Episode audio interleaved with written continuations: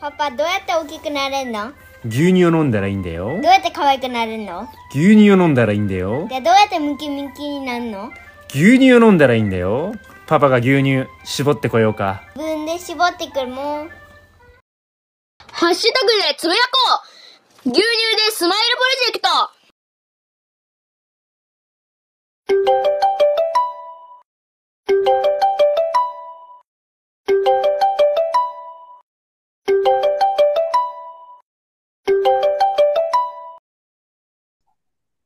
あもしもし？もしもーし？あ、あおちゃん？はい、はい。あれ？あ、どうしたねの寝てた？はい。はいはい、大丈夫ですよ。大丈夫な、大丈夫じゃないときは大丈夫じゃないって言って。僕に対しては。じゃあ、大丈夫じゃないんで失礼します。あ 待って待って待って待って。電話したのが理由があって。まあ今、はい。うとうと仕掛けて、ガクンってなったぐらいのタイミングで僕は電話しちゃったと思うんだけど。ごめんね。うん。はうとうとしておるんですが。はい。い。いいから、おおるおるって。あの、はい。ちょっとね、僕だとね、わからないお便りが、うんちょっといつ届いておりまして、ちょっとあおちゃんの力をぜひ借りたいと思って、え、どっから届いたんですか？えっ、と、秘境から届いたんです今日から。はい僕、ちょっとね、これ、僕も、まあね、あの、酪農のな、はい。あの中ではいリテラシーの高いと名高いんですけども、ちょっとその、うほん、うん。ちょっと僕のリテラシー、かける青ちゃんのリテラシーを掛け合わせないと答えられない内容の質問が来たので、それ無理じゃない？俺たちのうん、リテラシーを掛け合わせても解けないようなって、うん。無理でしょやってみなきゃわからないじゃん。まあそうかもしれんけど。うん。どうした？やってみなきゃわからないじゃん。どうした？いや、俺らのリテラシーやばいっしょだって。あ、逆に説明しても意味がわかるかなっていうのを心配してるってこと？もしかして。いやいやいや。いや、うんお俺らのリテラシー掛け合わせても解けないかもしれない質問来ちゃってるんでしょ？いや、まあまあこんな、こんなにリテラシーが高いのに。うん。うんまあそうなんだけど、まあちょっと、じゃあ、一回読んでみるか、それからちょっと決断してくれる？答えるかどうか。わかりました。いいですか、うんえー小腹ネーム、秘境の住人さんからいただきました。うん50代女性の方、お住まいの地域が秘境。えー、どちら様ですか？庶民ということでね、いただいております。い、つもありがとうございます。ありがとうございます。はい。えー今回その他を選んでいただいて質問ということでいただいてまして、珍しいですね。はい。ね、一番しか的には、文字全杯という、もうこれね、えー自慢の変態小腹でございます。はい。はい。ありがとうございます。ありがとうございます。でちょっと、せ早速本文紹介します。はい。毎日配信楽しみにしています。えーお題やテーマに沿ったお便りやトゥクのリクエストできていませんが、今回は教えていただきたいことがあり、お便りいたします。うんありがとうございます。えー、秘境、いやあおちゃん一応ありがとうございますって僕が言ったら言ってもらいます？うむ。苦しゅうないぞ。何様だよ。へ なんでそこで春日が出てくるのよ。ちょっとはい。次行きますよ。違った。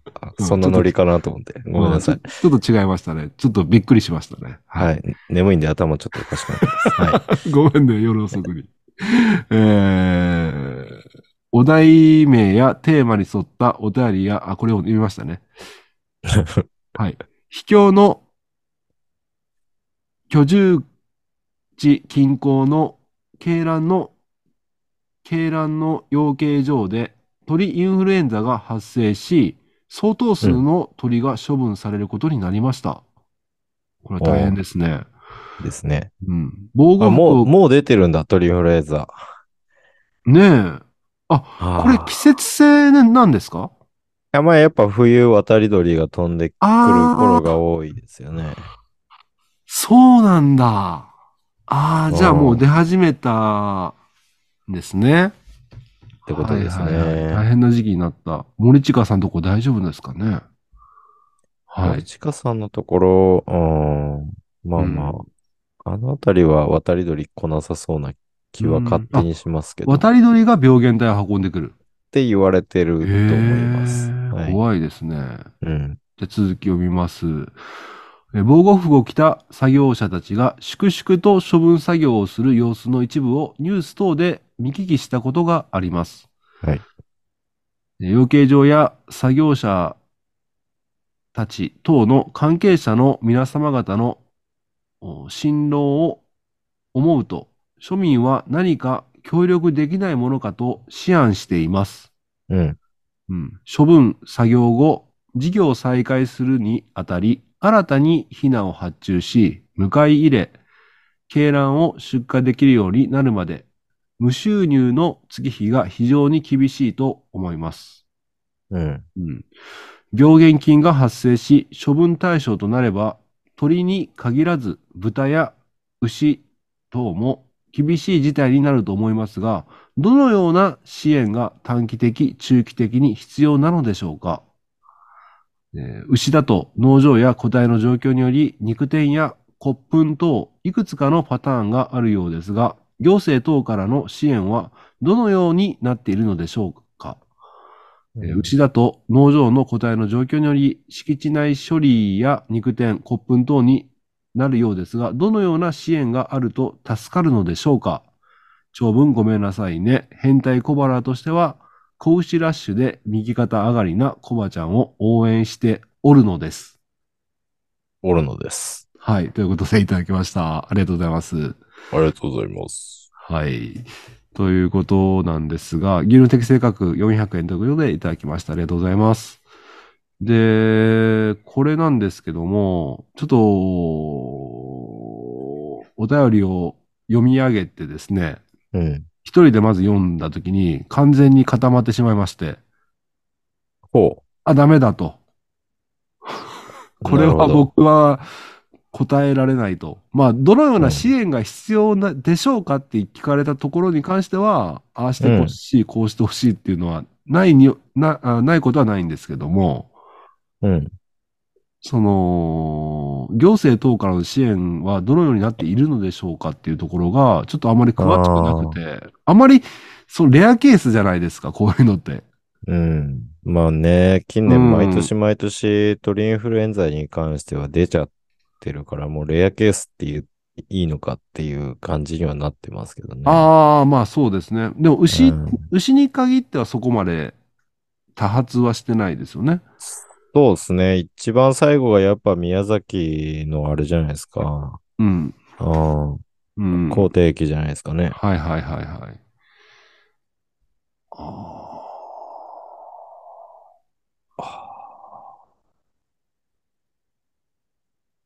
まあ、どのような支援が必要なのでしょうかっていう部分に関しては、はい。もう、その、まあ正直に言えばお金 なのかな。まあ結局そうなるとは思うんですけどねうん。実際、あの、やっぱり、えっとですね、まあ法定伝染病って言われる、まあ鳥インフルエンザもそうだし、口蹄疫もそうだし、で、もっと前で言ったら BSE とかっていうものになった場合には、うん。えーまあ、殺処分が基本になるんですけど、あの、はい。ほ法定伝染病で、えっと、うん。ウイルスを介して伝播するような病気に関しては、うん。基本的にもう発生が確認された農場にいる対象の動物うんは、すべて殺処分、感染の有無に関わらず、うん。で、さらに移動の制限っていうのがかかるので、うん。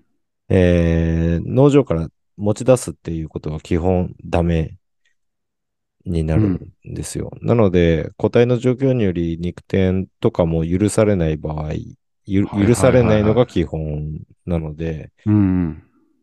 まあ、単純に、多分、多分ですけど、まあ、その殺処分にかかる費用だとかは、おそらく、行政が持ってくれるんじゃないかなと思うんですけど、まあ純粋にね、これまで愛情込めて代々、要は娘を取って更新して、えー作ってきた牛たち。がそこで問答無用でゼロにされるうん。っていうのは、まあ資金面もそうですけど、精神的に相当来るだろうなっていうのは確かに。あると思うので、いくらその後お金渡されたからといって、うわあ、確かに。っていうのは実際、あのー宮崎の事例の時にもうん。ありましたよね。はうん。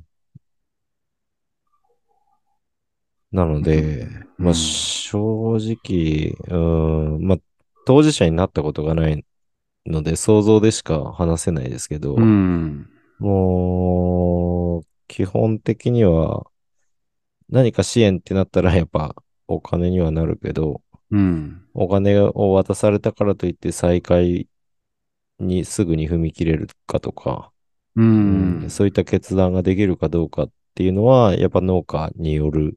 だろっていうのはありますよね。確かに。まあ、そこでやめ、ね、やめるか、つ、うんなんとか踏ん張って続けるかっていうのは、いや、実際になってみたら、もう、できないって思っちゃう人もね、ね、ここんな思いになるぐらいだったら、もう畜産やら、やりたくないってう思ん。うかもしれんし、実際ね、やっぱり自殺される方とかもいたっていうような話も聞いたりするので、ちょっと安易にこれはどういった支援がいいですみたいなことは。言えないですよね。うん。こう確かにヘビーな かなりヘビー。り。うーん。僕一人じゃとても答えられないお便りだったので、ちょっとね。俺も確かに、う、うんんって感じですね。あの気持ちは本当にありがたいと思います。あの、実際被害には遭われた農場の方からすれば、まあ、うん。まあ、その人の精神状態によっては、もうそんな声も聞きたくないってなってるかもわからないですけど、うんあの、うんまあ、ただもう完全に否定ではないとは思うので、まあ、そういった気持ちを持たれるっていうことはありがたい話のはずなので、うんうん。うん、いいとは思うんですけどね。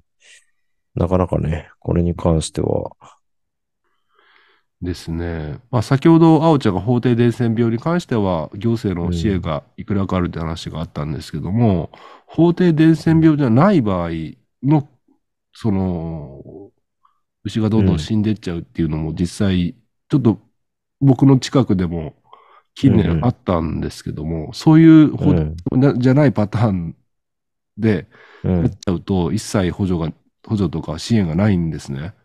まあ、法廷じゃなければね、あの、うんうん、ないでしょうね。うん、だから、本当にね、そのショックってら本当に、ね、僕もちゃんと牧場はじに入ってから6年間になるんですけど、やっぱりね、うん、講師の時から育てて、うん、うん、自分の牛群っていうのが少しずつできてきて、うん、愛、愛情っていうかね、あの、うん毎日一緒にお世話はしてね、うん絞らせてもらって、体温を感じながら毎日仕事してる牛たちが、うんその、この個体が出ちゃったから、こっちは病気にな、まだなってないのに、殺処分しなきゃいけないとか、うん。まあ、まあ、全部ゼロになっちゃうっていうのは、もううん想像しただけで、ゾッとするよね。そっとするよね。あおちゃうんんなんか、クローバーファーム今、新牛舎だってさ、うん。まあなんか出ちゃったらもいやう、ーね。さすがにあおちゃん、うん。いや、持たないでしょ。持たないっていうか、相当来るよね。いや、相当来ると思ううね。ん。うん。うん。まあ、ということは、やっぱ精神的なケアも必要なんだろうね。やっぱりね。どういった形かは、ちょっとわからないけど。うん。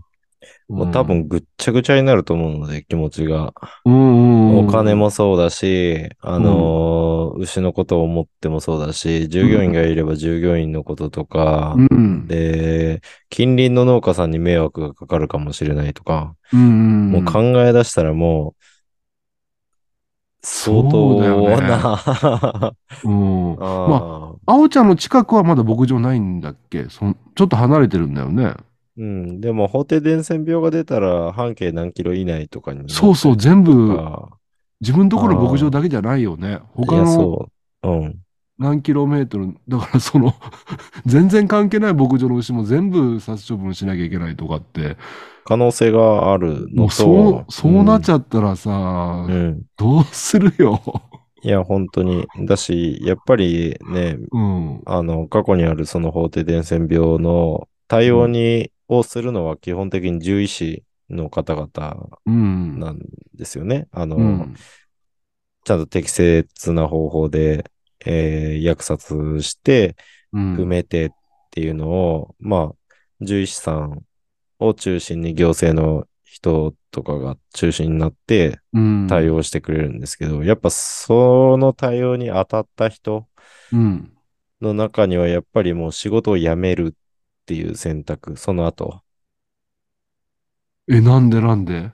いや、それぐらいうんもうの現場になっちゃうってことですよね。だって、あの病気にもなってない牛をうん助けたくて獣医になったはずなのに殺さないといけない。次々に問答無用でっていうのとか、まあそういった現場に入って、もう例えば、えー、だいたい1週間の派遣とかになると思うんですけど、うん。一週間、もう毎日、殺しては埋め、殺しては埋めを繰り返す、その手でってなったら、しんどくないですか、いやー、これは、その牧場主だけの問題じゃ全然ないね。いや、ない、ない、業界全体が本当にね、すごいダメージを負うのは間違いないうーん。ですよ。今の話聞いたら確かに獣医師さんもしんどいわ、それ。うん。うん、なので、まあ、こういうことにならないことが、一番いいんですけど、なってしまった場合の支援はちょっと想像が及ばないですね。うん。まあ、ということで、なった後のことは、その時考えるしかないかもしれんけど、やっぱりそうならないように、ちゃんと消毒とかそうですね。をしっかり、イノシシ入ってこないようにとか、うん、そんな感じですかね。うん。あのーそうですね。だから、やっぱり牧場関係者以外立ち入り禁止ってうん、なってるのっていうのは、ちょっと閉鎖的に見えるかもしれないけど、まあ、こういった理由があるってことはね、分かっていただければと思いますね。うん、うん。そうですね。ちょっとそうですね。そうそう、牛がいるから見たいのに、あそこの牧場はなんか立ち入り禁止とか書いてるのよとかっていう目で見ずに、うん。こういったことになると非常に怖いので、そうやっ。ぱり、あおちゃんみたいなオープンにしてるところは、うん。それなりに消毒層とかいろいろつけてるんだよね。そうですね。うん。なら、うん。だし、基本的に牛舎の中までは入れないので、ああ。上段ではね。ううんあくまで、その、剣道とか指導とか、まあ、一般的に利用できる道からうん。牛舎が見れるっていう状況にしてあるだけなので、うんううんうん。あ、牛だって近寄って牛舎に割って入るっていうのは、ルール違反にはなるんですよね。そう。うん。なので、やっぱりね、ここで今聞いてくださってるうん。興味がある消費者さんの方とかはね、あの、うん牛が好きで聞いてくれてる方も多いと思うんですが、まあ、場所によってはね、ちょっと出入り自由みたいな牧場もあったりすると思うんですけども、うん。まあ、牛に触れたりするっていうのはね、そういった危険が本当に含まれてるので、多分出入り自由のにしていい牧場はないはず。あ、ないんだけど、ん入ろうと思ったら入れて触れちゃったりするっていう、そいうところがあったりすると思うんですけど、う。うん。それはちょっとね、こういったこと。そうですね。うん。そういった理解が広まれば、うん。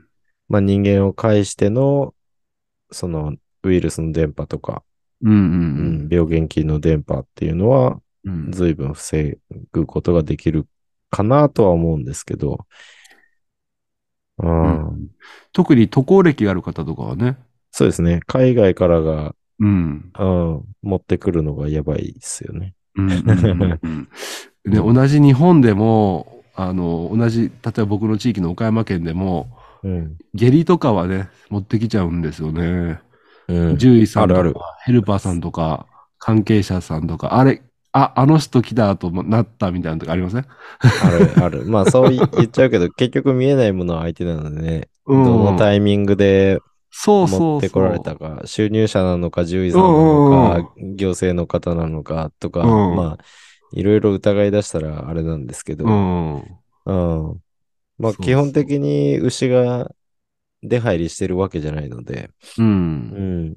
やっぱ何らかその牛舎を渡り歩いた可能性のある人、うんうんうん。あるいは車両からの電波だとは思うんですけど、うん。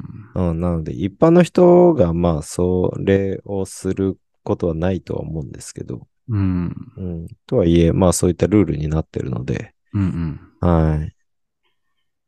はい。うん、これ、これで答えになったんでしょうかね。まあでもそれが正直なところですよね。今話した内容が。そうですね。正直なところかな。うん。うん。いや、難しい問題ですね。うん。これはね。まあ、なっちゃったら願わくはやっぱりね、そのダメージ分をうん。うんできる限り補填できるような、あうん。の、前に進めていけるような、やっぱき金銭的支援はあればありがたいのかなっていうふうには思いますけどね。まあそうでしょうね。うん。間違いなく、あのー再開したいって思われる人もいるはずなので、うんう。ん。ねうん。まあそこは国の対応にはなるかなと思いますけど。うんうんううん。ん、うん。そうですね。まあ、ひきょろじゅんいさん、本当にね、優しい方で、こういうふうな、ね、うん。考えていただいて、本当にありがたいなと思って、うんまあ、何ができることはありませんかっていう話なんですけど、まあ、こういうふうに思ってくれるだけでね、そやっぱな何もしようがないとは思うんですよね。そういうふうになってるところに対して、ねう。あの、心配だ、不安だって、その処理してるところとかに何かできないですかって行くのはやめてくださいね。ああですね。ああまあもちろんややらないとは思うんですけど。う。ん。ね。うん。まあ、はいそっと、そっと、そうですね。そやって思いを寄せていただいて、うんうんうんうん。結局は食べて応援かなっていうのも ね。ありますしね。うん。はい。まあ、あとは、あの、拡散というか、今話した内容、まあ、気軽に牛触ったらそういうリスクがあるっていうことをね、知人の方に話してもらったりとか、うんうん、そういったことだったら、うん。うん。ぜひぜひ、あの、ですねおはお話広げてもらえればと思います。うんうん。うん。はい。ということで、はい。えー、ひきょろじさん、ありがとうございました。ありがとうございました。100年酪農の黒羽ファームステッカーお送りします。おすごいじゃん。はい。へえ。今、あおちゃんがいたので、はい。はい。ご住所もいただいてるんでね。ああ、本当ですか。はいはーい。。じゃあ、あおちゃんありがとうね。はい。おやすみなさい。おやすみなさい。いってらっしゃい。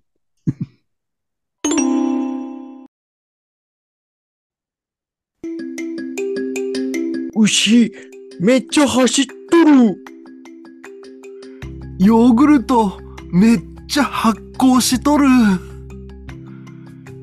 ヨーグルト、うまハシュタグでつぶやこう。牛乳でスマイルプロジェクト。